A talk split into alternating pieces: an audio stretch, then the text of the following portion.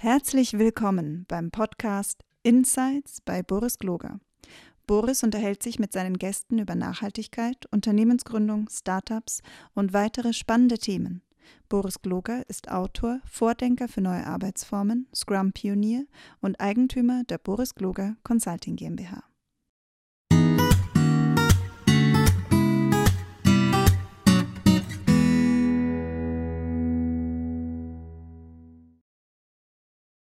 Hallo, schön, dass ihr wieder da seid. Ich bin Boris Gloger und ich unterhalte mich ja immer mit super interessanten Leuten, die ähm, irgendwas gegründet haben oder sich in einem Nachhaltigkeitsbereich aufhalten oder, oder, oder, oder. Und äh, heute habe ich mir die Angelika Weiß eingeladen. Die Angelika äh, sagt, sie ist gar keine normale Entrepreneurin, so wie das die anderen Unternehmer äh, sind, die so bei uns im Unternehmerinnen-Stammtisch sind. Aber erstmal, Angelika, schön, dass du da bist. Danke dir, Boris. Schön, dass ich da sein kann. Angelika, erzähl doch mal ein bisschen was über dich. Wer bist du denn? Was macht dich denn aus? Oh, große Frage, was mich ausmacht. ähm, was mich ausmacht, ist tatsächlich eher der Drive, Chancen, Potenziale aufzuzeigen oder die Welt so ein bisschen schöner zu machen, glaube ich. Das macht mich hauptsächlich im beruflichen Kontext aus. Ähm, ich bin selbstständig als Beraterin, Coach, Trainerin mit so einem Dreiklang. New Work, New Learning, Diversity sind so meine Themen und das alles so im Personalteam, Organisationsentwicklungskontext. Und da habe ich ein Netzwerk gegründet, damit ich das ganze Riesenthema gar nicht alleine angehen muss. Und das verbindet uns auch. Also wir sind ganz viele Selbstständige und teilen diese drei Schwerpunktthemen, ähm, die wir gemeinsam dann antreiben. Und, ähm, und daneben habe ich noch Lehraufträge an der Uni Hamburg.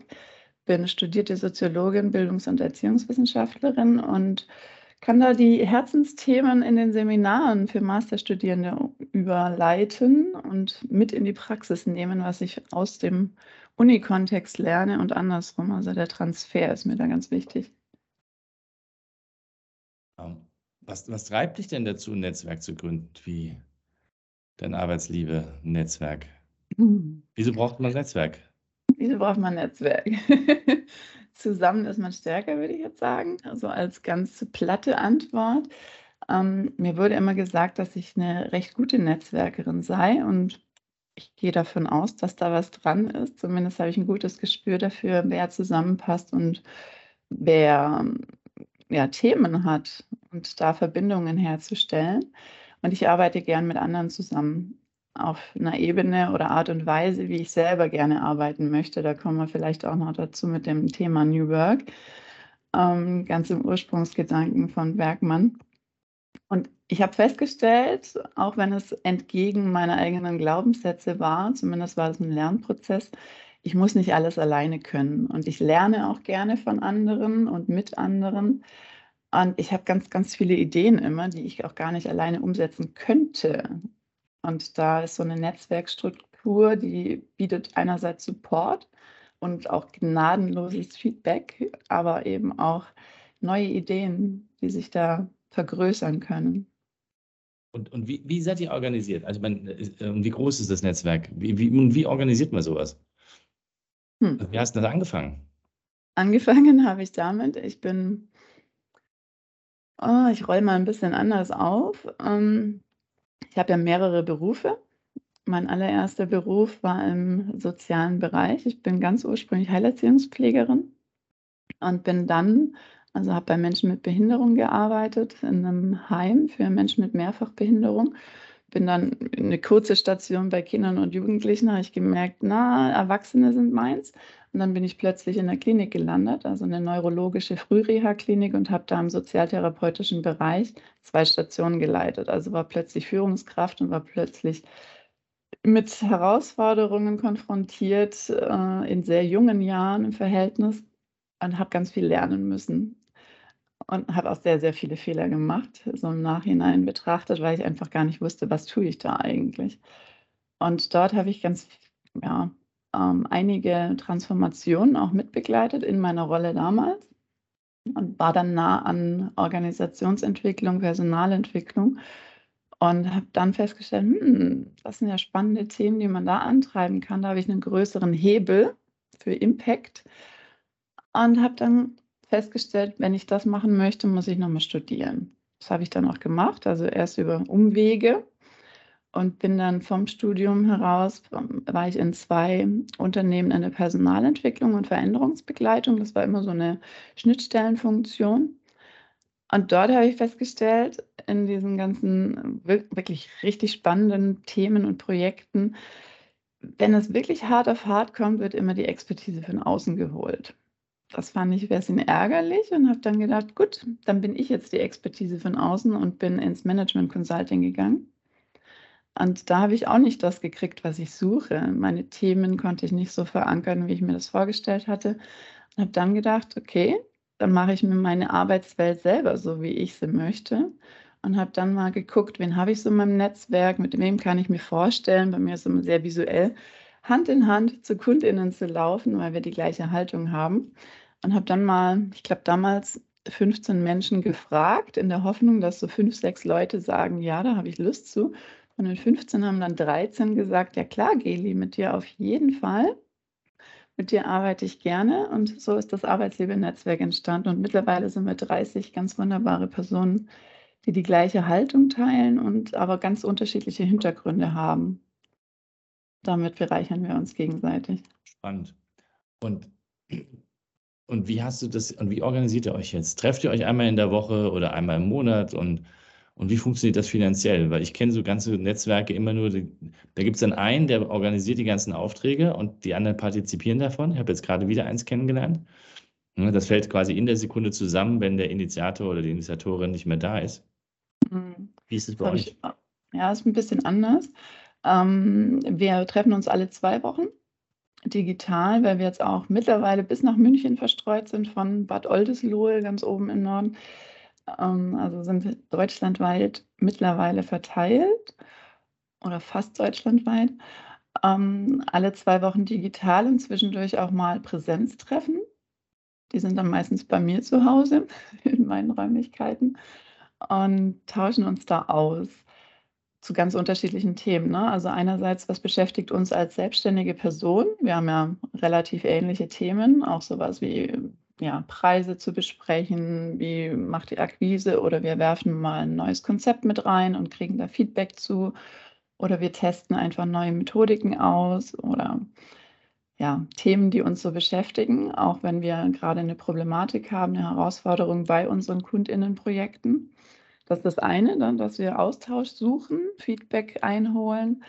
Ähm, das andere ist, dass wir auch in Projekten gemeinsam arbeiten. Und zwar nicht, dass eine Person die ganzen Projekte generiert. Also ich bin nun mal die Gründerin des Ganzen und damit auch Hebelfunktion. Das ist schon richtig. Aber ich glaube nicht, dass es wegfallen würde, wenn ich mal ausfalle. Das, das, davon gehe ich nicht aus. Dazu ähm, haben die Leute viel zu sehr diesen Drive, auch selbst etwas zu bewirken und genießen diesen Austausch auch sehr.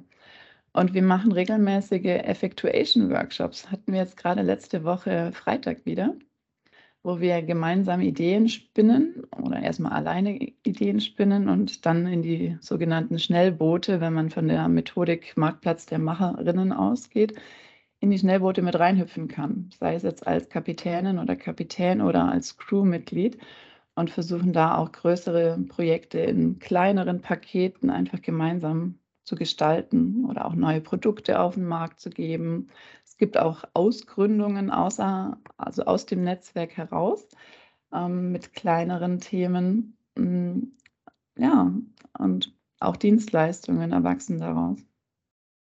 Klingt super spannend. Kannst du mal diesen, diesen Effectuation-Workshop noch mal ein bisschen, weil das ist ja fast für Gründerinnen wahrscheinlich super interessant. Nicht nur für Gründerinnen, würde ich jetzt behaupten. Ich liebe diesen Ansatz. Ich liebe es sehr. Okay, dann erzähl mal. Ähm, Effectuation ist so ein Kunstwort, das ist entstanden aus einer Forschung heraus. Ich habe es nicht so mit Namen. Saraswate heißt sie und er heißt Hoppe, glaube ich. Ähm, kommt, also ist noch nicht so alt, ist 2001. Da wurde angeguckt, was macht eigentlich Mehrfachgründerinnen so erfolgreich? Woran liegt das? Was ist da anders im Gegensatz zum Managementansatz? Und da wurde dann, also es wurden Prinzipien davon abgeleitet. Und mit diesen Prinzipien, ich kann mal ganz grob zusammenfassen, geht es darum, eher mittelorientiert, ressourcenorientiert ranzugehen, sehr agil ranzugehen. Das, also wahrscheinlich kommt dir das sehr bekannt vor, was ich jetzt erzähle. So der Management-Ansatz, der dann eher so zielorientiert ist und der Effectuation-Ansatz, der mittelorientiert ist. Das heißt am Beispiel, wenn ich ein Rezept nachkochen möchte, dann äh, im Management-Ansatz schaut man sich das Rezept an, guckt, was brauche ich da alles, geht einkaufen, holt sich die Sachen und kocht dann das Rezept nach. Im Effectuation-Ansatz guckst du das Rezept an und denkst dir, hm, das inspiriert mich.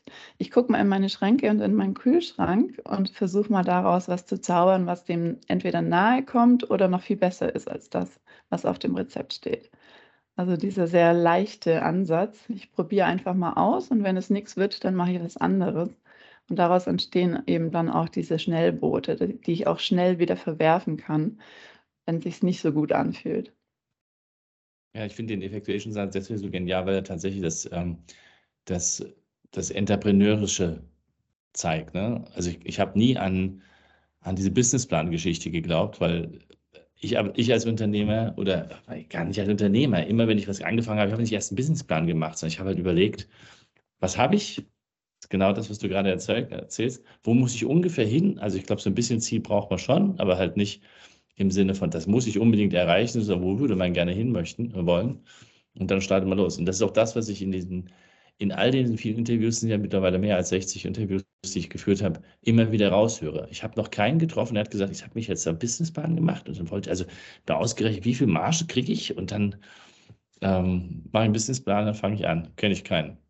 Also wenn du ähm, von einem, ich kenne welche, die das so machen, ähm, okay. Und die sind meistens abhängig davon, dass sie Gelder irgendwo einfahren. Ne? Wenn du Gründungsgeld möchtest, wenn du irgendwelche Investitor äh, Investorinnen findest, die wollen oftmals oder Banken wollen auch oftmals einen Businessplan und den musst du halt vorlegen, aber ob du danach lebst, ist dann nochmal eine andere Geschichte. Ja, also ich musste so einen Plan auch schreiben. Ja, ihn als Mittel zu machen, verstehe ich. Ich wollte nur sagen, also das ist dann nicht also du fängst, ich, also ich habe noch nicht erlebt, dass man so anfängt, wobei es natürlich in der, in der Business gut so, so gelehrt wird. Ne? Mal macht ja mal einen Businessplan und fangt mal an, drüber mhm. nachzudenken. Aber wie funktioniert denn so ein Workshop? Ich meine, wie, was, wie macht ihr das dann? Also ihr sucht euch aus, was ihr gerade könnt und fangt dann an, oder wie? Der ist aufgebaut, sodass die Menschen erstmal bei sich selbst, also generell erstmal die Methodik erklären, jedes Mal neu, damit man thematisch auch wieder drin ist, äh, rein von Gedanken her. Ähm, und danach geht es erstmal darum, pitchen, Ideen pitchen. Das heißt, die Ideen entwickeln sich, indem ich sie ausspreche. Die Menschen kommen meistens in den Workshop, also ich habe die jetzt auch in Unternehmen, wenn ich die da moderiere, ähm, kommen die Menschen meistens eher so ein bisschen unbedarft rein gucken mal, was passiert und entwickeln dann, indem sie darüber sprechen, welche Ideen angegangen werden könnten, entwickeln sie neue. Das heißt, es finden ganz viele kurze Runden statt, wo Menschen sich austauschen, was sie für gute Ideen haben. Und die werden dann auch weiterentwickelt. Sie werden hinterfragt, sie werden immer mit dieser Ja-und-Haltung nochmal ergänzt, so ein bisschen brainstorming-mäßig. Und am Ende von vielen, vielen Runden dieses Pitchens ähm, werden die dann erst festgehalten, also schriftlich festgehalten. Und wenn sie dann schriftlich festgehalten sind, werden sie nochmal in der Gesamtgruppe gepitcht. Also ich habe das mit Menschen bis zu, ich glaube, die größte Gruppe waren um die 40 Menschen gemacht. Und jede Person bekommt dann eine Minute bis zwei Minuten, je nachdem, wie viele Menschen da sind, Zeit, um das eigene Schnellboot, also die Idee, nochmal vor allen zu pitchen. Und da haben die Menschen dann auch die Möglichkeit, reinzuhüpfen in das Schnellboot und zu sagen, ha, entweder ich kenne da jemanden, der könnte dich unterstützen oder ähm, ich habe eine ähnliche Idee, wollen wir uns zusammentun oder ich könnte als Sparringspartnerin zur Verfügung stehen oder ich habe da schon was Ähnliches gemacht. Ich kann dir davon erzählen aus meinen Erfahrungen.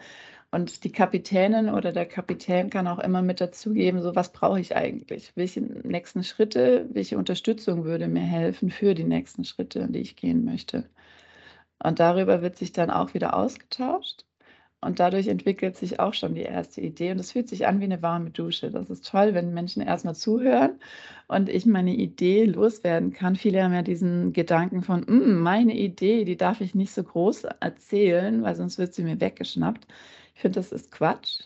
Es ist mir schon mal passiert tatsächlich. Wir haben ja neulich über Fuck-ups gesprochen, da habe ich diese Geschichte erzählt. Aber es hindert mich nicht daran, dass ich trotzdem denke, wenn ich Ideen teile, dann vermehren sie sich. Das ist nicht, als würde ich einen Euro ausgeben und nichts dafür zurückbekommen. Ich gebe eine Idee aus oder ein Ask, das ist die Währung von Effectuation, dass ich ein Ask bezahle und dafür viele neue Ideen und Inspirationen bekomme. Cool. Ich war mir gar nicht klar, dass, ähm, dass das, was die Effectuation-Leute da gemacht haben, schon, schon richtig Methode, Methode, wie nennt man das? Ausgearbeitet worden ist. Ja, der Effectuation-Ansatz selbst nicht, aber dieser Marktplatz der Macherinnen, die Methodik, die ich dann nutze für diesen Ansatz. Cool. Und, und wie viele, also geht ihr da nicht unter an Ideen? Ich meine, wenn da jetzt 30 Leute zusammenkommen und ihr macht da was gemeinsam, und man hat ja auch noch sein normales Business. Also setzt, könnt ihr die Sachen dann auch umsetzen oder versandet das dann? Teilweise versandet das, das ist richtig, aber das ist auch okay. Das darf äh, schmerzfrei sein. Es wird auch immer davon ausgegangen, ähm, was ist der leistbare Verlust? Also was kann ich reingeben, ohne dass es zu sehr schmerzt in die Idee? Damit ich eben nicht ähm, ein Jahr mit einer Idee verbringe, um dann festzustellen, hm, andere waren schneller oder besser oder erfolgreicher damit, sondern erstmal anzutesten. Das heißt, in dem ersten Workshop, der ist anderthalb Jahre her, ähm, sind, glaube ich, so um die 15 Schnellboote rausgekommen. Also die dann tatsächlich auch angegangen wurden. Ein paar wurden direkt schon verworfen, während des Aufschreibens sozusagen. Und jetzt bei diesen aus letzter Woche sind nochmal 20 Schnellboote entstanden. Ähm, und die Kapitänin oder der Kapitän des Schnellbootes hat es immer selbst in der Hand. So, wie initiiere ich das Ganze? Gehe ich dann erstmal in Treffen, hole ich mir eine Meinung ein und verwerfe es dann, weil ich merke, okay, war eine nette Idee, aber hat keine ja, Hebelwirkung oder keine Zukunft generell auf dem Markt oder gibt es schon in groß. Ähm, und jetzt gucken wir erstmal, was dabei rauskommt. Also wir sprechen dann alle zwei Wochen auch über die Schnellboote, was es da Neues gibt, auch um so ein bisschen sozialen Druck aufzubauen. Dieser soziale Druck ist da sehr gut. Es ist so ein bisschen, als würde ich mich verabreden, um äh, Sport zu machen. Wenn ich mal drüber gesprochen habe oder wenn Menschen äh, aufhören wollen zu rauchen oder ähnliches. Sobald das mal ausgesprochen ist, ist es einfacher, wenn die Menschen auch mal nachfragen, so wie sieht es denn da aus? Dann fühle ich mich unter Druck gesetzt und das ist gut. Aber die Leute haben auch alle jederzeit die Möglichkeit zu sagen, nee, das Schnellboot, das haben wir jetzt einfach mal entweder zurück in den Hafen gestellt für eine Zeit und schauen später nochmal drauf oder wir haben es auseinandergenommen und machen daraus ein neues Boot. Okay, ziemlich cool. Ähm, du hast ja doch gerade erzählt, dass dich ähm, New Work wahnsinnig fasziniert Mhm. und ähm, den Bergmann erwähnt. Magst du mal erzählen, was dich an New Work fasziniert und, und welche, was du unter New Work eigentlich verstehst? Neben vielleicht fancy Möbeln in Offices? Ja, das verstehe ich tatsächlich gar nicht so drunter. Ähm, ich verbinde ja drei Schwerpunkte, ne? diese New Work, New Learning, Diversity. Und das hat auch bestimmte Gründe, warum ich die miteinander denke. Und ich glaube, dass sie auch miteinander gedacht werden müssen, um diese komplexen gesellschaftlichen Strukturen und Herausforderungen auch irgendwie ja, wirkungsvoll angehen zu können und denen zu strotzen.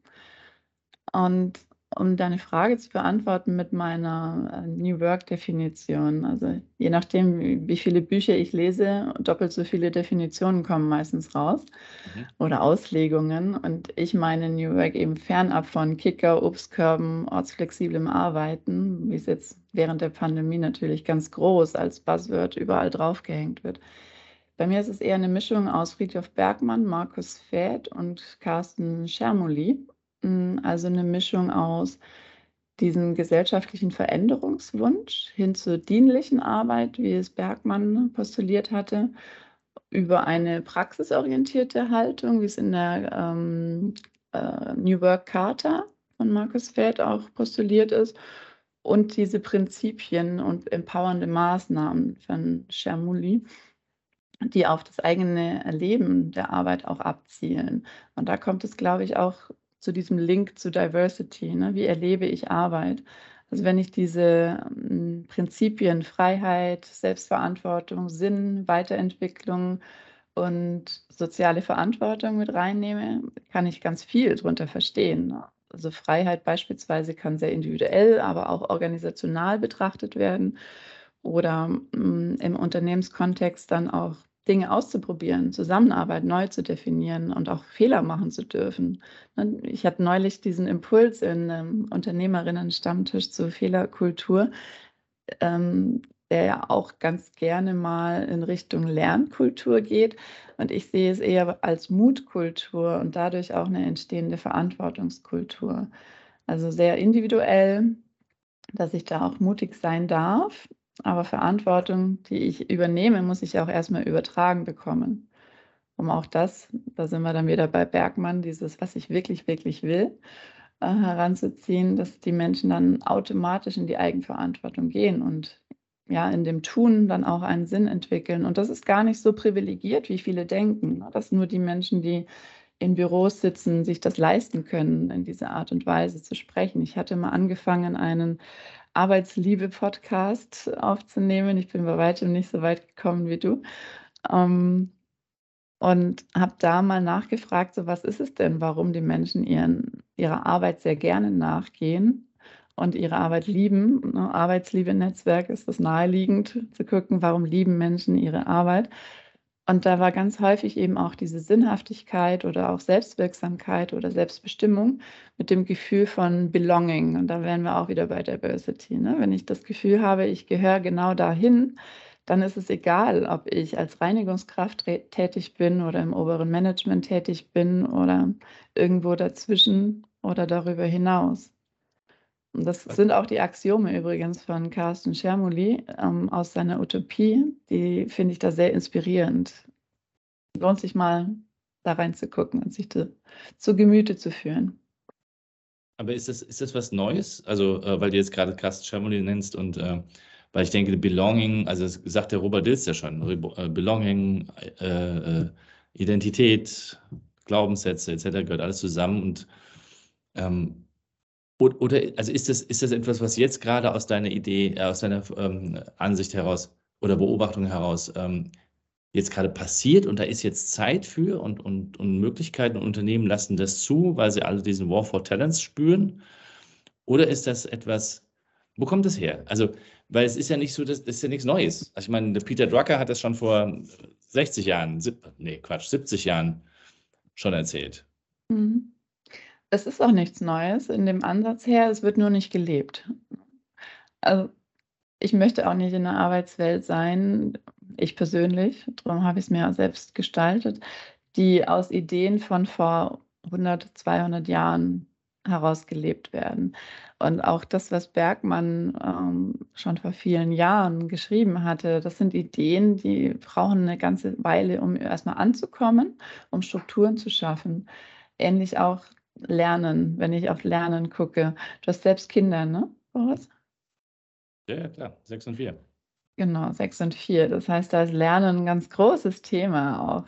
Und mit Lernen habe ich mich ja von meinen drei Schwerpunkten als allererstes beschäftigt. Auch ja, dem Umstand geschuldet, dass ich natürlich auch zur Schule gegangen bin, aber auch da schon geguckt habe, so wie lernen Menschen eigentlich und wann macht es mir Spaß zu lernen? Und ich bin sehr begeisterte Lernerin, muss ich dazu sagen. Und habe da mal versucht zu beobachten, was macht das denn anders? Und auch da mit meinem Studium dann den Hintergrund, äh, rein von der Historie des Lernens und diesen verschiedenen Ansätzen zu schauen. Ähm, mich irritiert das sehr, dass immer noch in Schulen oder formellen Bildungseinrichtungen so gelehrt wird wie vor 100, 200 Jahren, obwohl schon längst hm. klar ist, dass es gar nicht mehr funktioniert, dass es noch nie funktioniert hat, wenn man ehrlich ist. Ähm, und diese behavioristischen Lernmodelle, ne? ich habe so ein Verhalten und Reaktionen ähm, oder Reizreaktionsmuster, das ich versuche zu erreichen, das funktioniert nicht dauerhaft. Und trotzdem erkennen wir es immer wieder in Bildungseinrichtungen, aber auch in Unternehmen. Ne? Und da ist es egal, ob ich Ansätze kenne, die anders sind, dieses Etablieren, das ist ähm, ja die, die Wahrheit der Gesellschaft erstmal zu akzeptieren und daraus eine neue zu machen, dieses Umformen, das dauert alles. ähnlich wie auch bei Diversity, es dauert, auch wenn ich weiß, dass es sinnvoll ist, verschiedene Personengruppen, die benachteiligter sind als andere, zu unterstützen, heißt es nicht, dass ich das automatisch kann. Oder auch wenn ich weiß, dass ich bestimmte Gedankenmuster in meinem Kopf habe, die ich loswerden will, das ist nicht einfach so mit einem Schnipp getan. Da, da steckt Arbeit dahinter und da stecken auch ganz viele äußere Einflüsse. Wir sind ja alle sozialisiert. Und gerade dieses Sozialisiertsein, das muss sich über mindestens zwei Generationen, wie ich das aus einer Studie irgendwann vor vielen Jahren mal gelesen habe, erstmal umformieren.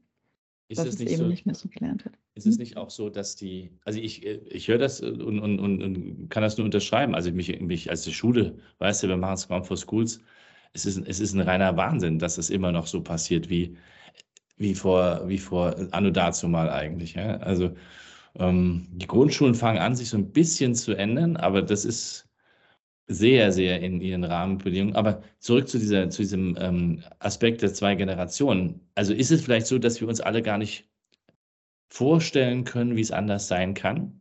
Also, oder sagen wir mal, die meisten können sich nicht vorstellen, wie es anders sein kann. Und deswegen, es war ja schon immer so, beziehungsweise mir hat es auch nicht geschadet, in die Schule zu gehen, oder ne? Also, ich, so Sprüche gibt es alles, ja. Oder oder, einen, oder ich habe auch letztens mal mit jemandem wieder gesprochen, Noten braucht es unbedingt, weil wie willst du denn sonst die, die Fleißigen von den Nicht-Fleißigen unterscheiden oder was auch immer es ist, weißt du? Und, und ich denke, es gibt, es, es gibt zu wenig Gegenmodelle, die, die bewiesen haben oder die zeigen, dass es anders geht. Hm. Kennst du diesen Satz auch aus Unternehmen, dass Menschen sagen so, das klingt alles schön und gut, aber wie sollen wir das denn umsetzen? Wie sieht das denn in der Praxis aus? Natürlich. Der begegnet mir auch sehr häufig. Und deswegen bin ich auch so dankbar über äh, Bücher wie die New Work Utopie von Carsten Schermoli, die aufzeigen anhand eines utopischen Beispiels, wie es wirklich gelebt werden kann, damit die Menschen sich darunter etwas vorstellen können und dann adaptieren können auf die eigene Lebensrealität. Das ist auch der Grund, warum ich sehr spielerisch immer rangehe, wenn ich Unternehmen begleite oder Teams begleite der Gamification-Ansatz, ne? dieses New Learning, äh, mache ich ja nicht nur an der Uni mit meinen agilen Lehren. Ähm, also ihr macht das Scrum for Schools und ich mache das an der Uni mit Studierenden, dass ich da agile Lehre versuche mit reinzubringen. Und in Unternehmen ist es dann eher dieser spielerische Ansatz, ne? Gamification, also diese Änderung ähm, von Verhaltensweisen durch die Motivation mit spieletypischen Element, Elementen in spielefremden Kontexten und um das wieder zu adaptieren. Also was hat das, ne, ich habe es ja tatsächlich in dem Fall zufällig hinter mir, was hat das eigentlich mit mir zu tun? Auch diese Frage zu stellen und diese spielerische Hingabe ja, die führt dann auch dazu, dass Hindernissen mit Freude begegnet wird. Und ich glaube, das ist es, dass ich das Gefühl habe, ich kann etwas verändern. Ich kriege die Erlaubnis, etwas zu verändern und ich habe eine Vorstellung davon auch, wie es sich verändern könnte.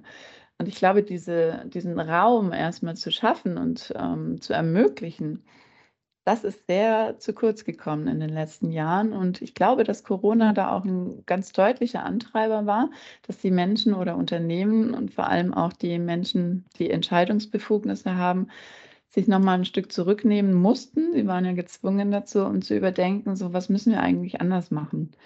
Ne? Damit wir erstens auf dem Markt bestehen bleiben, aber auch die Mitarbeitenden nicht verlieren, sei es, weil wir sie nicht bezahlen können oder auch weil der Markt sich so stark verändert mit Räumlichkeiten. Deswegen ist ja Homeoffice tatsächlich jetzt so ein, ähm, ja, ein Beispiel für New Work, wie es häufig eingeführt wird. Aber die Idee, die Grundidee ist eigentlich viel größer. Und da muss es anscheinend bestimmte Situationen geben, Triggermomente geben, die diese Räume schaffen. Würdest du sagen, dass ähm, dass das von selber passieren wird? Oder, oder glaubst du, dass die Menschen, die in, zur Arbeit gehen und sich jetzt zum Beispiel nicht wie du ihre Arbeitswelt komplett selbst gestalten können, indem sie sagen, sie machen nochmal ein Netzwerk, werden freiberuflich oder gründen ein Unternehmen?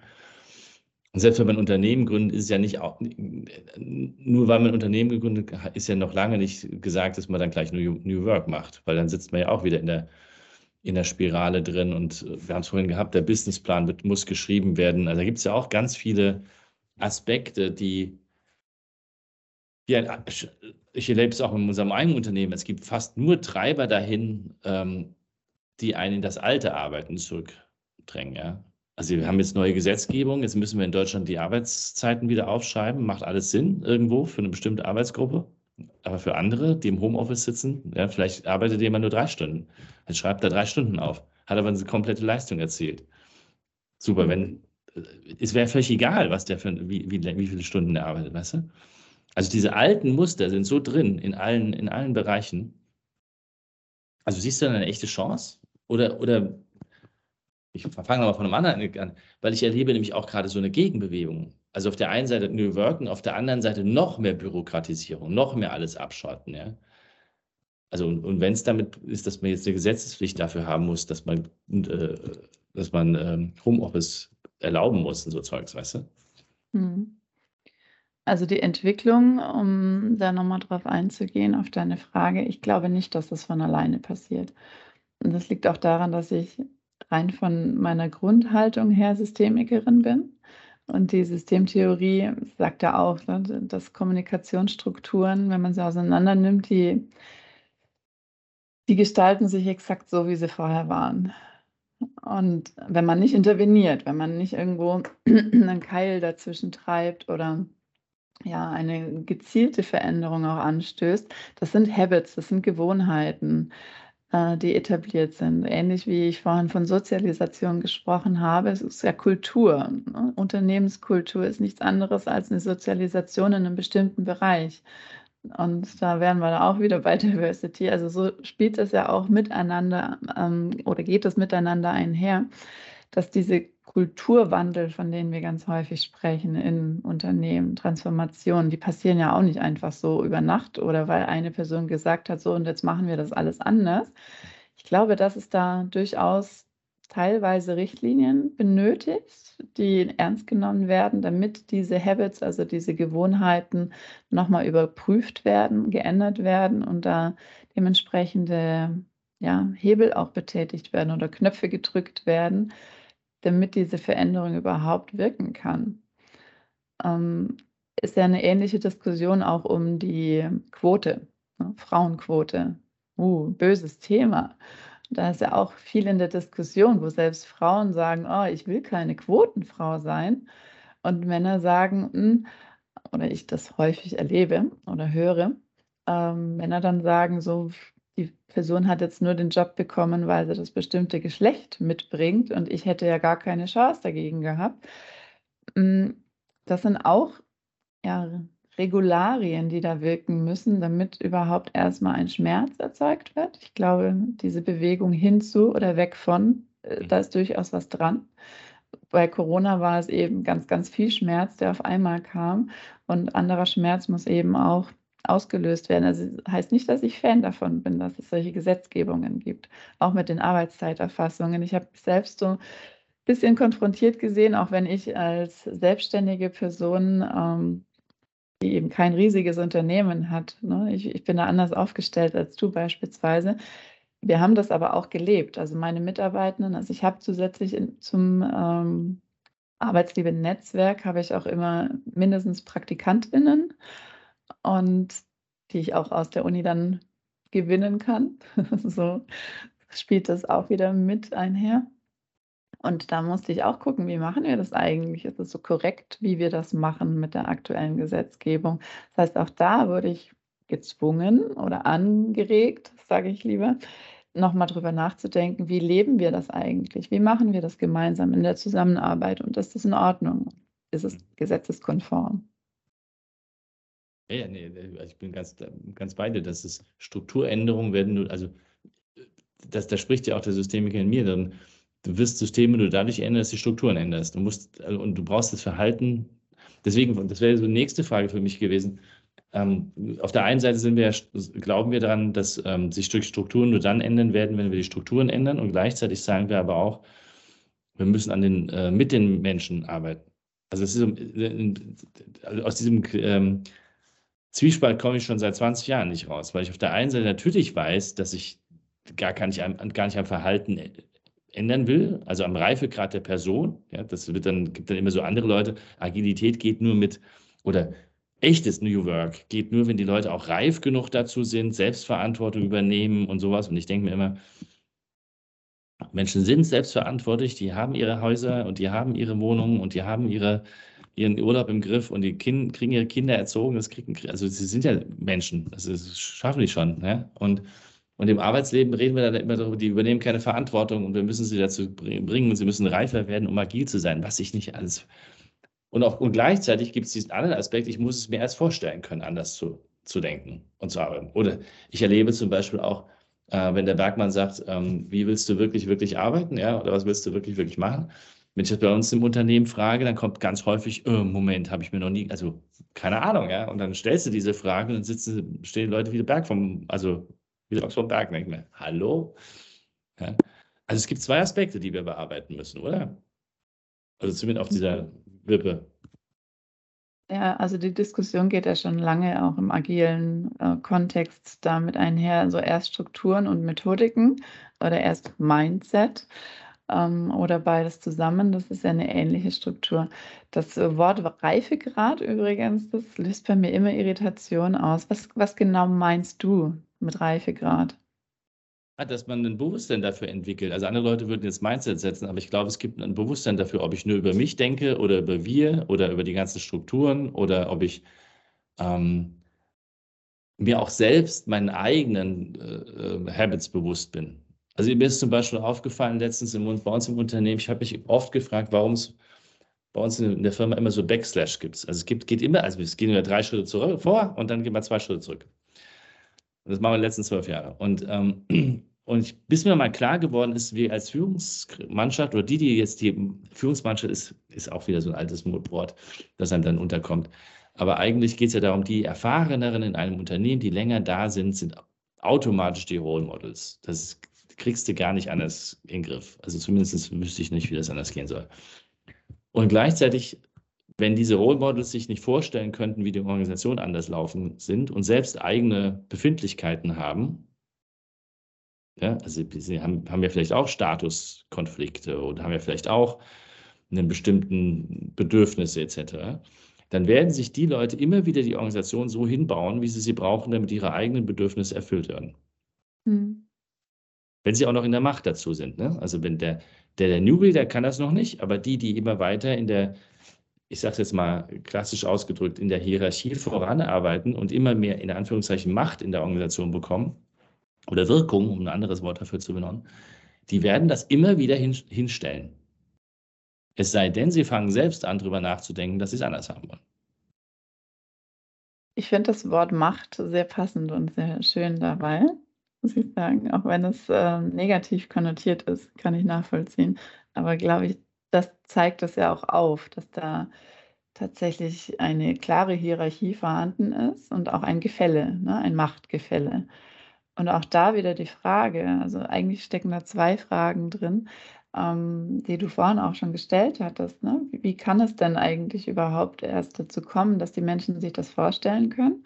Und wie werden sie wie können Sie trotzdem Ihre Arbeit gestalten, wie Sie das möchten, auch wenn Sie vielleicht Macht dafür aufgeben müssen? Und wer gibt eigentlich Macht auf? Welches Privileg ist das, dass ich da abgebe, damit andere auch diese Ideen mit reinbringen können? Und da wäre ich dann auch wieder bei diesem Versuch, das Ganze gamifiziert zu machen. Also das, das klingt immer so, als würde ich den ganzen Tag spielen mit den Menschen, ähm, ist aber gar nicht so, sondern diese spieletypischen Elemente in spielfremden Kontexten führen ja auch dazu, dass ich, wenn du das mal beobachtest, wahrscheinlich auch bei deinen Kindern, wenn die etwas Neues lernen und Dinge ausprobieren und erstmal Regeln verstehen von einem Spiel, dann sind sie völlig sie selbst. Sie sind völlig losgelöst, ganz ohne Maske, ohne Schutzmechanismus, weil es darum geht, erstmal etwas zu begreifen, etwas äh, nachvollziehen zu können, um dann in einer Rolle eventuell auch etwas spielerisch anzugehen. Und da kann nichts kaputt gehen. Da darf, da dürfen Fehler gemacht werden. Da darf es ja auch ein bisschen Reibungsfläche geben. Das ist beispielsweise einer dieser Räume, die ich gerne nutze, um da Menschen auch in diesen nicht spielerischen Umgebungen zu diesem Verhalten dieses Verhalten zu belohnen ähm, durch das Gemeinschaftsgefühl, durch Storytelling, also diese intrinsische Motivation, eine eigene Heldinnengeschichte oder emotionales Lernen auch mit reinzugeben, damit die dann auch verstehen, wenn ich es wieder transferiere in den tatsächlich nicht spielerischen Kontext, also das Unternehmen, den Arbeitskontext, da zu schauen, so was macht es denn eigentlich mit mir? Und wenn ich diesen spielerischen Raum habe, dann habe ich die Vorstellungskraft plötzlich, diese Hindernisse dann auch zu umgehen und auch Freude daran zu haben, mit solchen Hindernissen umzugehen. Und ich glaube, dass das ein, ja, ein wirkungsvolles Element ist in diesen Transformationen, damit die Menschen diese Öffnung erstmal erleben dürfen. Ne? Also es Ja. geht wirklich um Räume zu schaffen. Ja, man muss die Räume schaffen, damit dann aber Menschen überhaupt die Erfahrung machen können und, und, und sich wirksam fühlen, richtig? Also ich meine, Gamification macht ja am Ende des Tages ja auch nichts anderes, als einen Mechanismus etablieren, in dem ich mich wirksam fühle. Also ich habe irgendeine, äh, keine Ahnung, ich kriege ein Punktesystem, wir, alle- viele von uns laufen mit diesen Watches durch die Gegend und, und zählen ihre Schritte. Das ist ja nichts anderes. Ja? Du könntest ja auch genauso gut spazieren gehen. Aber die spüren sich meiner Meinung nach nicht. Also normal, also normal Mensch ist übertrieben. Aber viele brauchen diese Uhr, um wieder spüren zu können, dass sie einfach mal spazieren gehen. Also es ist ja eine, es ist ja, also so, es, klingt- ich finde es ja mittlerweile verrückt. Ja, ich habe das Ding auch wieder ausgezogen vor Jahren, weil ich gedacht habe, es kann ja nicht sein. Also wenn ich spazieren gehe, gehe ich spazieren. Also man spürt sich halt nicht. Also das Witzige ist, ähm, was du beschreibst, sind ja diese Badges und so weiter, das ist sehr getriggert auf extrinsische Motivation. Erstens, Ja. dass ich mich überprüfen kann und ähm, extrinsisch belohnt werde für mein Verhalten. Und das flacht aber sehr schnell ab. Das ist nicht das, was ich meine. Mir geht es eher um das Intrinsische. Ne? Also bei ähm, extrinsischer Motivation, wenn die so getriggert wird, dann steigt die Produktivität durchaus am Anfang, ne? dass die Leute dann 10.000 Schritte gehen aber irgendwann steigen auch die Produktivitätsstandards. Dann möchte ich nicht mehr nur die 10.000 Schritte gehen, weil die Menschen neigen dann dazu, entweder es sich irgendwie interessanter zu machen, neue Challenges zu haben oder zu schummeln. Ich kenne auch Menschen, die dann die ganze Zeit mit ihrer Hand rumrödeln, damit die Schritte gezählt werden, die gar nicht gegangen werden. Das habe ich noch nicht gemacht. Aber klar, es geht immer darum, äh, wie, wie kann ich das äh, äh, ja, Game, wie kann ich, wie kann ich dafür hacken? Ne? Wie kann ich meine, wie, kann, wie kriege ich die, die, die Punkte zusammen, ohne das machen zu müssen? So, Mhm. so funktionieren wir Menschen, das ist vollkommen klar. Das weiß man aber auch schon seit den 50er Jahren, dass du jedes psychologische System auf Zielerreichung auf die Art außer Kraft setzen kannst. Ja. Das ist schon. Aber wie, okay, aber äh, dann erklär doch nochmal, wenn, wenn, wie, wie funktioniert dann die Gamification, Gamification im Sinne von, dass ich da intrinsisch werde? Indem ich genau solche Challenges dann auch für mich selbst erst erarbeiten kann. Also einerseits diese, ne, wenn ich diesen Raum habe, dieses ähm, Gefüge von Menschen, die m, Dinge ausprobieren dürfen, Experimente wagen dürfen und dann auch dadurch ein Gemeinschaftsgefühl entwickelt wird, ähnlich wie bei Effectuation, ne, diesem Marktplatz der Macherin, dieses Gemeinschaftsgefühl durch, wir haben gemeinsame Ideen, wir haben eine Vision, wir haben etwas, wo wir hinwollen es erzeugt ganz viel Zwischenmenschliches. Deswegen Zusammenarbeit, Zwischenmenschliches ist ein großes Thema aus meiner Sicht bei New Work und auch New Learning. Ähm, und daraus eine Geschichte zu machen. Erstens merken sich Menschen eher, was in einer Geschichte passiert.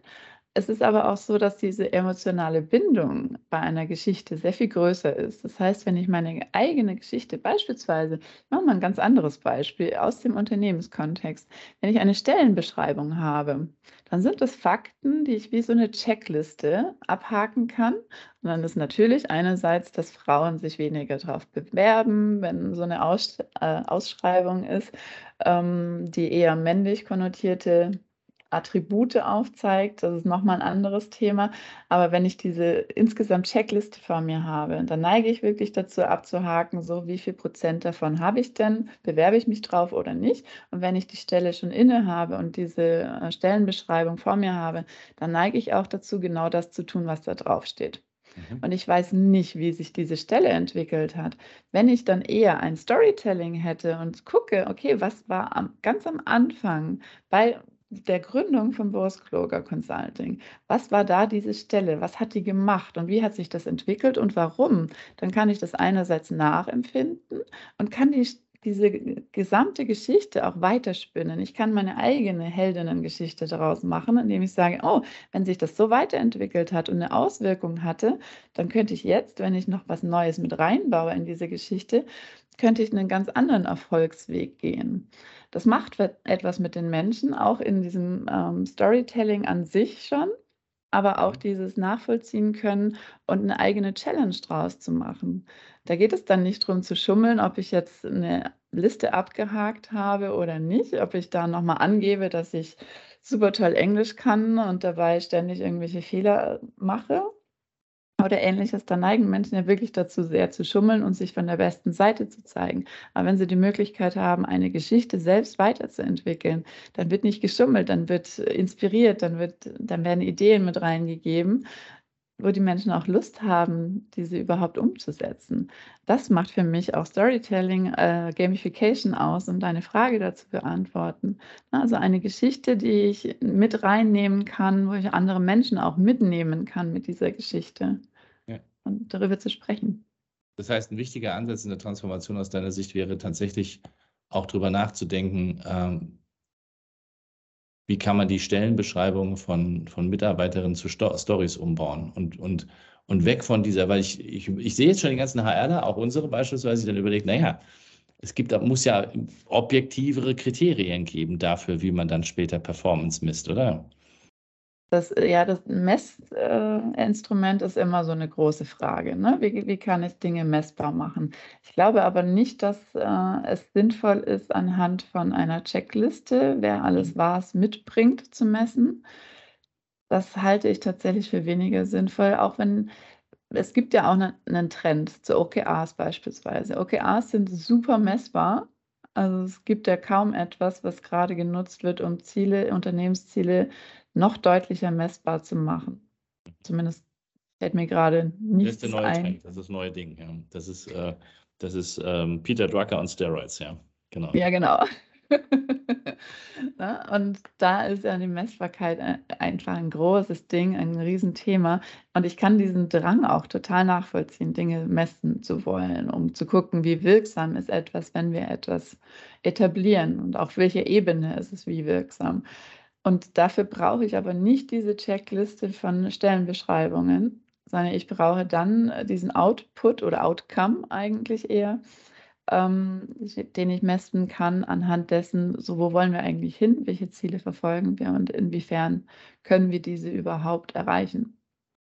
Das ist eine andere Messbarkeit, als zu gucken, wer hat wie performt im Sinne von, wie viele Stunden abgeleistet. Ne? Du hattest vorhin dieses Beispiel genannt mit diesen drei Stunden. Und das erkenne ich auch, das sind wir wieder beim Thema Diversity, Teilzeitkräfte. Teilzeitkräfte, die unfassbar produktiv sind, wenn sie in vier oder sechs Stunden arbeiten, während andere, die da neun, zehn Stunden sind, bei weitem nicht so produktiv sind, obwohl sie länger da sind. Und auch da ist ein ganz falsches Belohnungssystem, weil die Teilzeitkräfte verdienen natürlich weniger, wenn man jetzt ähm, an einem regulären Gehaltsgefüge sich orientiert als die, die deutlich produktiver in kurzer Zeit sind. Das ist ja auch nicht fair. Ja, du, du machst ein ganz, also jetzt machst du ein ganz anderes Fass nochmal auf. Ähm, das weiß man auch schon seit 50 Jahren. Das, also seit, ich weiß nicht, in den 70er Jahren gab es schon die Studien zu, zu Teilzeitarbeitskräften und die, und, und die waren immer schon produktiver äh, als die, die normalerweise da acht Stunden gesessen haben, weil die ja das Gefühl haben, sie müssen in vier Stunden dasselbe leisten wie die anderen. Obwohl sie ähm, laut Arbeitsvertrag müssen sie das gar nicht. Das ist total faszinierend. Man hat man immer wieder gemessen. Und die Frage ist ja, ähm, wie ändern wir das? Weil, weil es brauche jetzt dann doch wieder beide Bereiche. Ne? Auf der einen Seite brauchst du denjenigen, der sagt, ich brauche sonst, ich, also ich habe auch im Unternehmen Menschen, die, die hätten gerne so eine, so eine Checkliste. Also die gibt es. Also nicht so, dass ich sage, dass ich das Diversität, nicht? Also der eine braucht halt das, der andere braucht halt was anderes. Aber die gibt es tatsächlich. Die haben ihre Checkliste vor sich, die arbeiten die ab so leistungsbezogen. Und dann gibt es die anderen, die sagen, ich will mich gar nicht an dieser Checkliste messen lassen. Und trotzdem musste ja irgendwie eine Art von Gleichgewicht herstellen zwischen beiden, zwischen beiden Varianten, um Fairness zu haben, was immer Fairness jetzt auch wieder bedeutet. Ich finde, das sind alles so Konzepte, ähm, die machen es echt schwierig, findest du nicht? Also dieses ganze New Work ist noch nicht, ist New Work, New Learning ist nicht fertig diskutiert und noch nicht fertig ausge, aus, ausgearbeitet. Noch lange nicht. Ich glaube, es wird auch nie fertig sein, weil sich die Gesellschaft ja auch verändert. Ne? Also wir merken es jetzt mehr denn je, weil wir unter diesen Druck geraten sind. Es ist ja nicht nur Corona, es sind auch viele, viele andere Krisen, die Unternehmen unter Druck setzen. Und diese Checklisten zu haben, das bedeutet ja auch eine bestimmte Sicherheit. Da sind wir wieder bei den Grundbedürfnissen von Menschen, wenn man so die Maslow'sche Pyramide anschaut. Erstmal diese physiologischen Grundbedürfnisse, also ähm, Schlafen, Essen, ähm, Trinken, aber dann auch an nächster Stelle das Sicherheitsbedürfnis. Und das gehört damit rein. In unsicheren Zeiten haben die Menschen dieses verstärkte Bedürfnis, auch wenn sie sehr privilegiert sind, nach Sicherheit. Und etwas abhaken zu können, gibt unglaublich viel Sicherheit. Selbst, hm, wenig Selbstwirksamkeit, wie ich finde, aber viel Sicherheit. Und das ist aber eine vorgegaukelte Sicherheit. Das heißt, wenn ich das ablösen möchte, dass Menschen eben nicht mehr diese Checklisten brauchen, um ein Sicherheitsgefühl zu haben, muss ich doch erstmal hinterfragen, was kann Sicherheit denn sonst noch auslösen? Ist es vielleicht auch psychologische Sicherheit, die da fehlt? Und da wären wir wieder bei Carsten Schermoli. Mhm. Also dieses, auch weil du gerade angesprochen hast, Diversity. Diversity spricht ja erstmal da oder fragt nach, wer ist eigentlich im Raum? Das ist so dieser Begriff Diversity. Mhm welche Dimensionen sind da abgebildet. In, in meinem Fall, ich gucke auf zwölf Dimensionen statt wie bei der Karte der Vielfalt bei sieben Kerndimensionen. Ähm, Diversity, also welche Kategorien, welche Dimensionen sind da im Raum? Wer spricht eigentlich miteinander? Equity fragt dann eher, wer versucht denn in den Raum zu gelangen und wird daran gehindert und wodurch? Also da die Frage zu stellen, wo sind Barrieren vorhanden? Auch diese Frage, wer braucht was? Ne? Und Inklusion fragt dann eher hm, in diesem Raum, wo die Menschen sind, werden die Ideen von allen gehört oder respektiert oder verstanden oder können die auch diskutiert werden? Darf es da Reibungsfläche geben? Und diese Reibungsfläche ist dann dieses Belonging und nachgefragt wird, ähm, ob diese Menschen, die da sind, die auch gehört werden, ob die mit ihrem authentischen Ich geschätzt werden, ob die sich positive Verbindungen überhaupt einerseits vorstellen können, aber auch diese erlebbar bekommen in diesen Räumen. Und wenn dieses Belonging, das ist eben diese, diese Königinnen-Disziplin von Diversity, wie ich finde, äh, mit psychologischer Sicherheit, wenn die etabliert ist, dass die Menschen das Gefühl haben, okay, das, was ich tue, ist gut so, wie ich das tue, dann brauchen die auch meistens nicht mehr irgendwelche Checklisten, an denen sie sich messen. Das ist eher dieses, ich fühle mich unsicher, also brauche ich einen Rahmen. Also einen Rahmen brauchen sowieso Menschen für Orientierung. Dann brauche ich eben zusätzlich zum Rahmen nochmal eine Liste oder ganz klare, harte Kriterien, an denen ich mich orientieren kann. Und die können auch aufgebrochen werden. Also dieses Bedürfnis danach kann aufgebrochen werden, indem andere Bedürfnisse erst nochmal ja, befriedigt werden. Was müssen denn Führungskräfte anders machen, wenn, es, ähm, wenn sie diese ganzen Systeme, die, die, klassischen Systeme, auf die man ja, gebe ich auch zu, die, die, weil, mir, weil ich auch zum Teil vor Jahren auch noch nichts anderes gekannt habe, wenn das etabliert ist, ne? also ganz HR, ganzes, ganze, ganze, ähm, die ganzen Führungsmanagementsysteme sind ja so gebaut, dass ich Checklisten habe, Strukturen habe, wie, wie kriege ich dieses Belonging hin, wenn ich sage, ich will auf diese Checklisten verzichten? Ich muss ja was, ich muss dem ja was entgegenstellen. Du hast gesagt psychologische Sicherheit, aber die kommt ja nicht von selbst. Die was muss ich denn? Anders, ja. ja. die kommt ja jetzt nicht, ich, kann, ich fange jetzt an, psychologische Sicherheit, Leute, es geht, es, hier ist sicher, braucht euch keine Gedanken mehr machen. Ähm, wir schaffen mal die Checklisten ab, in jeder Form. Ähm, funktioniert nicht, weiß ich, habe ich schon ausprobiert. ja, mein Ansatz ist da, also meine Antwort, mein, mein Versuch einer Antwort mhm. ist da, bei sich selbst erstmal anzufangen und zu hinterfragen, warum fühle ich mich denn sicher in dieser Situation, in der ich bin? Warum bin ich in meiner Rolle als Führungskraft, als oberes Management? Warum habe ich einen Sitzplatz, in dem ich mich einfach zurückfallen lassen kann? Und wie kam ich dazu? Wie kam ich zu diesem Platz? Wie und wer bekommt den vielleicht auch nicht. Und dazu hinterfragen, was macht es denn aus, warum ich Dinge sagen darf, machen darf. Da sind wir wieder bei Macht und Wirkung. ähm, was andere nicht als Möglichkeit haben.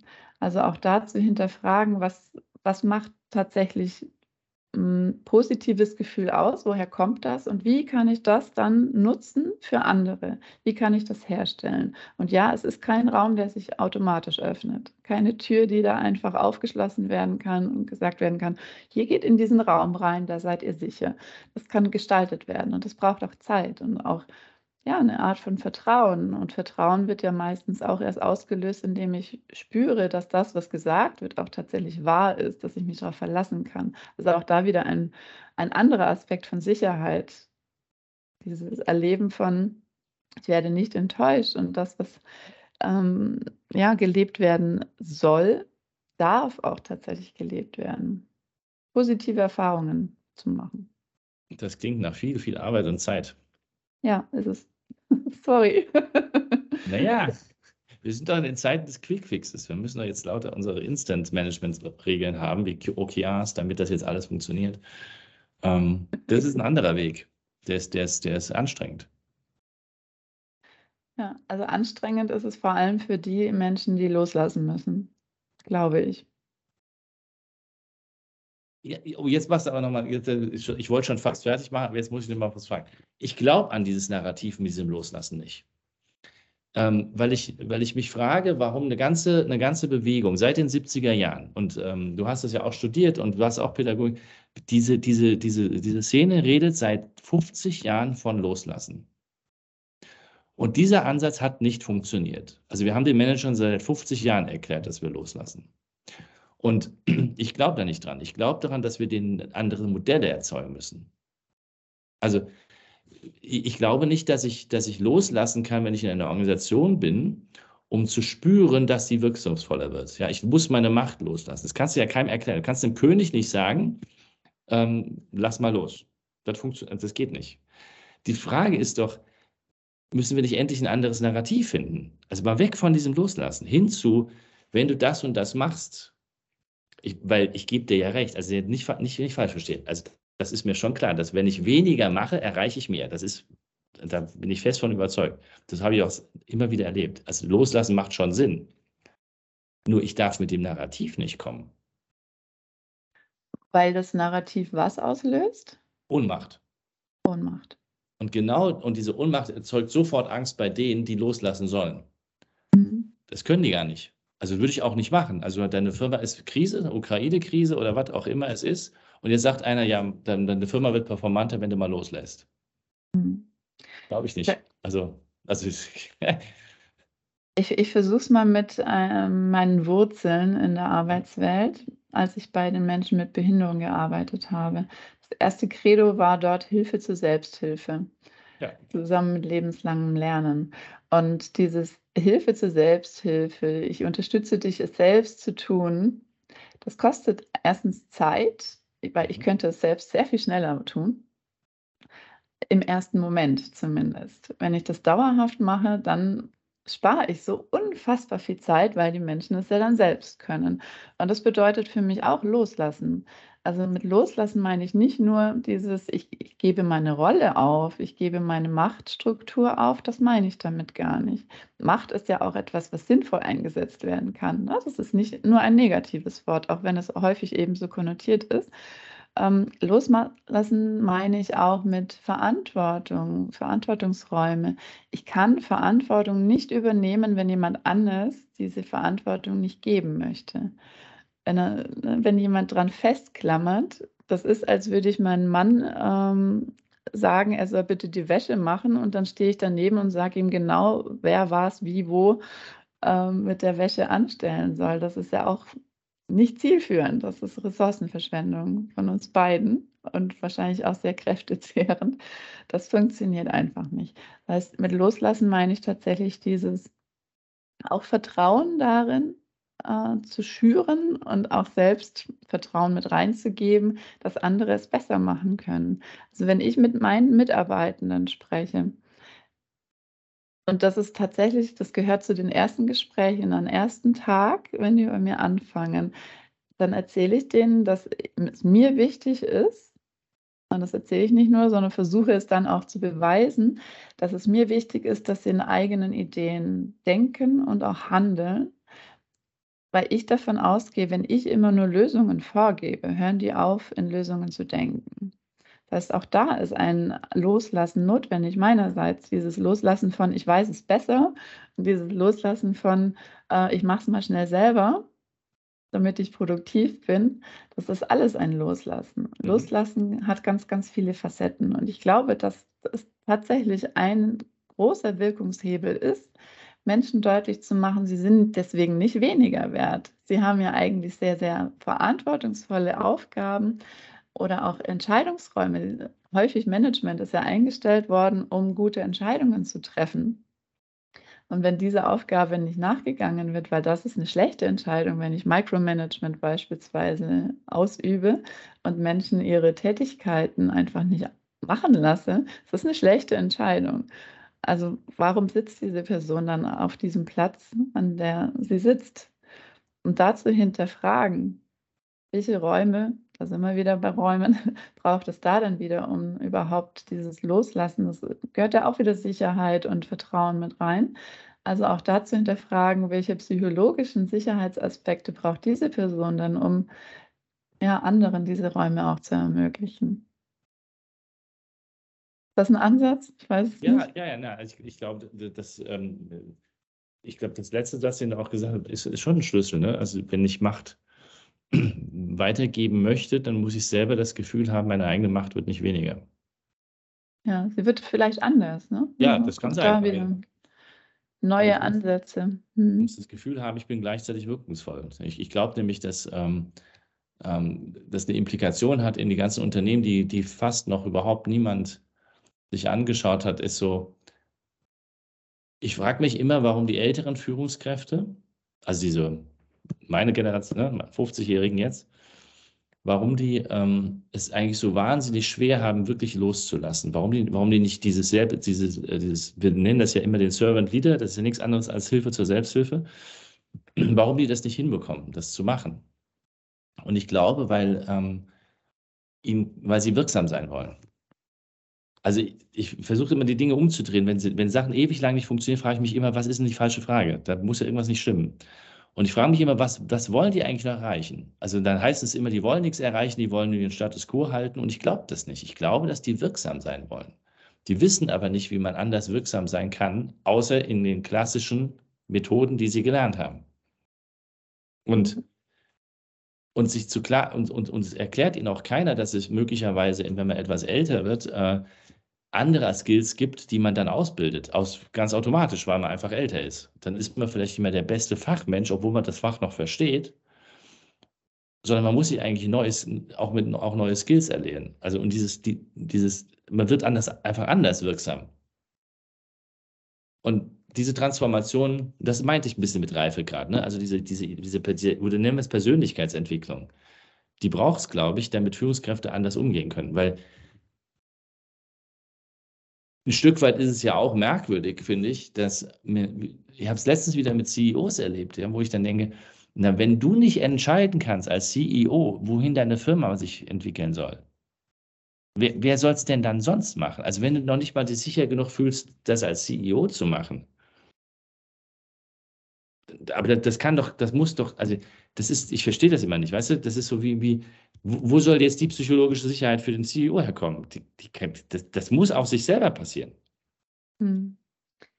Ich glaube nicht, dass es aus sich selbst passieren muss. Ne? Also es ist ja ähnlich, nur weil ein, ein C-Level ja. ähm, mit vorne dran steht, heißt es nicht, dass die Person automatisch das selbst erarbeitet, was Mitarbeitende offensichtlich auch nicht selbst können. Ne? Es ist ja auch nur ein Mensch. Und da auch wieder zu gucken, welche Räume braucht diese Person denn eigentlich?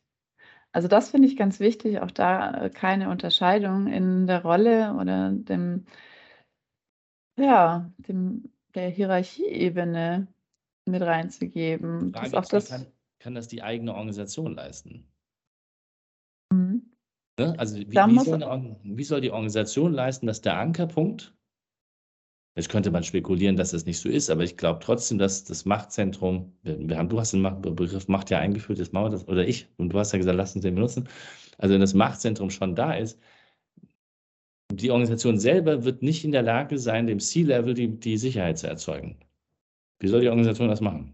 Das ist richtig, ja. Es sei denn, es werden tatsächlich Hierarchien abgeflacht und äh, Austauschmöglichkeiten dahingehend oder Unterstützungsmöglichkeiten. Also je nachdem, in welcher Organisationsform wir uns da auch bewegen und uns diese vorstellen. Es kann ja auch eine kleine Organisation oder ein Startup sein, hat ja auch ganz gerne ganz viele C-Level ähm, mit reingebaut.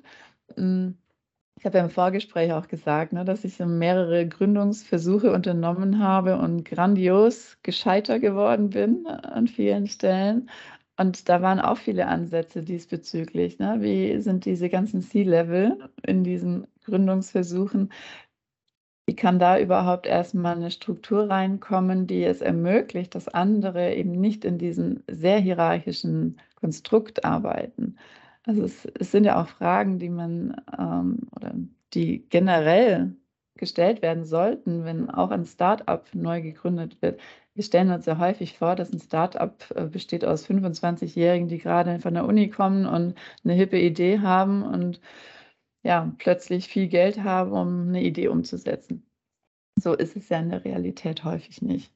Und auch da mitzudenken, wie können diese verschiedenen Machtstrukturen innerhalb eines so kleinen Konstruktes wie eines Start-ups, das manchmal ja in einem Keller oder in einer Büroräumlichkeit privaterweise stattfindet, ähm, da sind auch viele Machträume, sehr viele Begehrlichkeiten.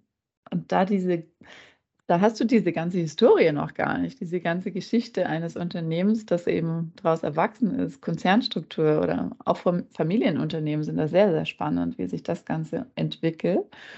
Also ich glaube, diese Räume müssen überall geschaffen werden und erst recht dieses Hinterfragen von, warum sitze ich denn da, wo ich sitze und wie komme ich da wieder weg, wenn ich da weg möchte? ist ja auch so eine Frage, ein Peter-Prinzip, ne? Mhm. kennst du ja auch. Ähm, Menschen, die vielleicht auch gar nicht sich in ihrer Rolle wohlfühlen und da eben kein Wirksamkeitserleben mehr haben. Das war übrigens auch ein, ähm, ein Gründungsversuch mit einem Programm, wo wir Menschen diese Sinnsuche auch in höheren Positionen, dieser ja, sich verhaftet gefühlt haben oder auch sich kaputt gearbeitet haben und keinen Sinn mehr gespürt haben, die wir da unterstützen wollten. Und eine andere Gründungsidee war auch eine Learning-App, wo dieses gesamtheitliche, diese Landkarte des Lebens ne, mit Dingen, die in Schule und Uni nicht gelehrt werden, aber essentiell sind für so ein zufriedenes Leben oder selbstwirksames Leben, um da Einfluss zu nehmen, also selbstbestimmt Einfluss nehmen zu können, auch anhand von Gruppencoachings Unterstützung zu erfahren. Aber auch da, ne, welche Räume braucht es tatsächlich für verschiedene Gruppen oder Menschen, Personen, und wo kriegen die die? Ja, ich denke, das, Räume schaffen, das ist, glaube ich, ganz, ganz wichtig. Der, der Naka Takeuchi, der ja einer der, der Urväter der Agilität ist, obwohl das gar nicht, der hat das viel zu spät erst kapiert. 2011 habe ich ihn gesehen in, in Wien, hat er gesagt, ah, aus meinem damaligen New New uh, Development Work, nein, New New Product Development ist dann quasi äh, sowas wie Agile geworden ist, ihm dann klar geworden. Der sagt, der nannte das Bar. Der, der, hat auch von Räumen gesprochen. Der hat gesagt, Systeme brauchen, brauchen Räume und diese Räume entstehen einfach dadurch, dass man sich Zeit nimmt. Und der hatte, den, der hatte dieses ganz simple Beispiel zu sagen, naja, ganz früh hat er gesagt, sind die Firmen auf drei Tage Offsites gefahren und dann hat man halt drei Tage lang so getan, als ging es um irgendwas. Eigentlich geht es nur darum, am Abend in die Sauna zu gehen, was zu trinken und sich. Und irgendwas entsteht halt dann, sagt er. Und ähm, leider wird das jetzt auf zwei Tage reduziert. Mittlerweile machen die Führungskräfte ihre Offsets nur noch auf einem Tag. Man nimmt sich, also die Räume werden ver verdichtet, glaube ich. Also es gibt genau die andere Tendenz in vielen Bereichen.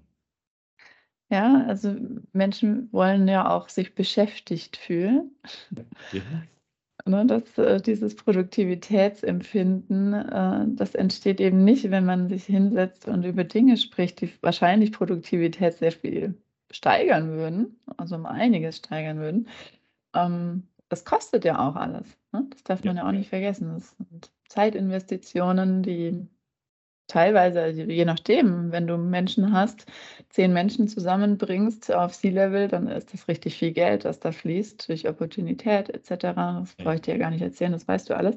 Aber auch da, ähm, diese Wirtschaftlichkeit dahinter wird ja ganz häufig unterschätzt. Ähnlich ist es ja insgesamt bei Entwicklungsmaßnahmen, ne? sei es jetzt Personalentwicklung oder äh, Persönlichkeitsentwicklungsmaßnahmen, aber auch Change Management, das dann ja, versucht wird, irgendwie selbst zu leiten. Das kennst du ja auch, wenn du im Consulting groß geworden bist, kennst du das sehr viel besser als ich. Ähm, und da zu schauen, so, was rentiert sich eigentlich? Und da ist auch wieder diese Messbarkeit. Ne? Also ich stelle mir auch immer wieder die Frage und die stelle ich auch im Arbeitsliebe-Netzwerk, wie kann ich denn meine eigene Wirksamkeit überhaupt messen? Dass wenn ich in Unternehmen gehe oder Teams begleite, woran erkenne ich denn eigentlich, dass ich wirklich wirksam bin? Und das ist unser Anstreben. Ne? Also das ist unser Ziel, wirksam Veränderungen anzutreiben, gesellschaftliche wie eben auch auf kleine Art und Weise. Ich glaube, so eine, äh, vielleicht das noch zum Abschluss, bevor ich die letzte Frage noch stelle. So ein Hinweis, der mir mal sehr geholfen ist, man, man unterschätzt immer die Wirksamkeit oder das, was man erreichen kann. In, man überschätzt immer das, was man in einem Jahr erreichen kann und unterschätzt kolossal, was man in zehn Jahren erreichen kann. Mhm. Und das macht diese ganze Messbarkeit so schwierig. Weil das in, de, in dem Feld, in dem wir arbeiten, da braucht es halt Zeit. Da müssen Zinseszinseffekte entstehen, also um es jetzt mal so zu bezeichnen.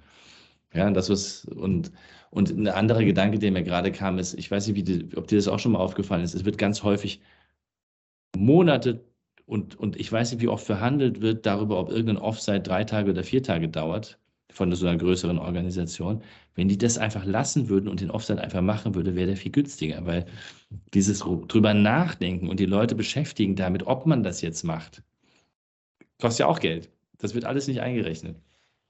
Und die Regelmäßigkeit einfach zu etablieren und zu sagen, ich mache das alle drei Monate und setze mich zwei Tage mit meinen Kolleginnen zusammen, da wäre das Thema ja durch. Und dann kannst du dir für ein paar Apfel und für ein Upload ein Ei irgendein, die kosten ja dann im, also im Vergleich kostet ja auch die Beratung selber gar nichts. Also wenn du zehn Führungskräfte da sitzen hast und äh, oder bei uns im Unternehmen, das habe ich letztens gemacht, ein Offsites, ich habe dann meine zwei zwei Tage High-Level, äh, Ex Executive Level Consultants ähm, für zwei Tage eingesperrt. Da bin ich mal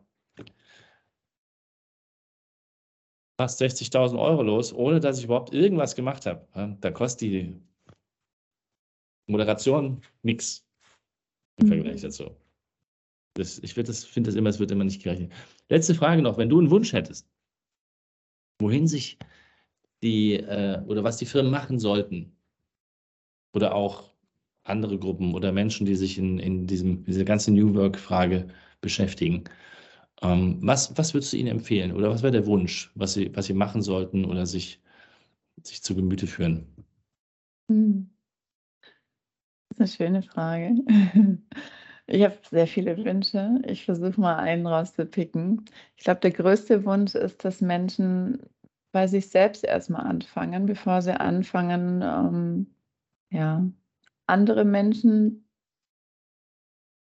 verändern zu wollen, sage ich mal. Also bei sich selbst anzufangen im Sinne von ne, das, was du vorhin vielleicht auch meintest, mit, äh, wenn du die Frage stellst oder diesen Raum eröffnest, von wegen, such dir raus, wie du arbeiten möchtest, dass Menschen sich da gar keine Gedanken gemacht haben. Das Gleiche gilt auch im Bereich Diversity. Es ist einfach, auf andere Menschen zu gucken, die entweder super privilegiert sind oder sehr unprivilegiert sind, aber sich selbst zu hinterfragen, was ist das eigentlich mit mir? Was, was, was hat das Thema mit mir persönlich zu tun und was kann ich daraus machen? Also diese Reflexion dessen und dann vielleicht auch an den Begeisterungsfähigkeit und Neugier zu entwickeln, was kann ich tatsächlich daraus machen? Wie, welche ersten Schritte kann ich gehen? Wo sind die Verbindungen zwischen verschiedenen Themen, Disziplinen? Äh, Disziplinen? Also ich habe da tatsächlich Leonardo da Vinci ist ein ganz großes Vorbild von mir äh, den ich auch ganz groß hier tätowiert habe unter meinem Pullover. Und das zu nutzen, diese Neugier da reinzugehen, auch auf sich selbst neugierig zu sein. Welche Dinge erlebe ich an mir? Was kann ich neu erfinden? Und ja, was, was kann ich daraus machen für andere? Also da einen Beitrag zu leisten, Selbstwirksamkeit äh, sowohl im eigenen zu erleben als auch im Außen. Und da Verantwortung zu übernehmen, dass wir eben Teil dessen sind, des großen Ganzen, unsere Gesellschaftsstruktur und dass nicht nur die anderen sind, sondern ich maßgeblich beteiligt bin und meinen eigenen Einflussraum da auch ja, zu erweitern. Das, das wünsche ich mir, dass Menschen ihre Einflussräume erweitern, indem sie erstmal reflektieren und dann in die Handlung kommen. Edi, vielen, vielen Dank. Danach kann nichts mehr kommen. Es war wirklich toll mit dir. Freue mich. vielen Dank, Boris. Das war ein sehr schönes Gespräch. Bis zum nächsten Mal. Dank dir. Tschüss. Ciao. Diese und weitere Podcast-Folgen findest du auf Spotify, Apple Podcasts, YouTube und natürlich auf der Website www.insights bei borisgloger.com. Boris Gloger Consulting ist deine agile Strategieberatung. Besuch uns auf der Website www.borisgloger.com.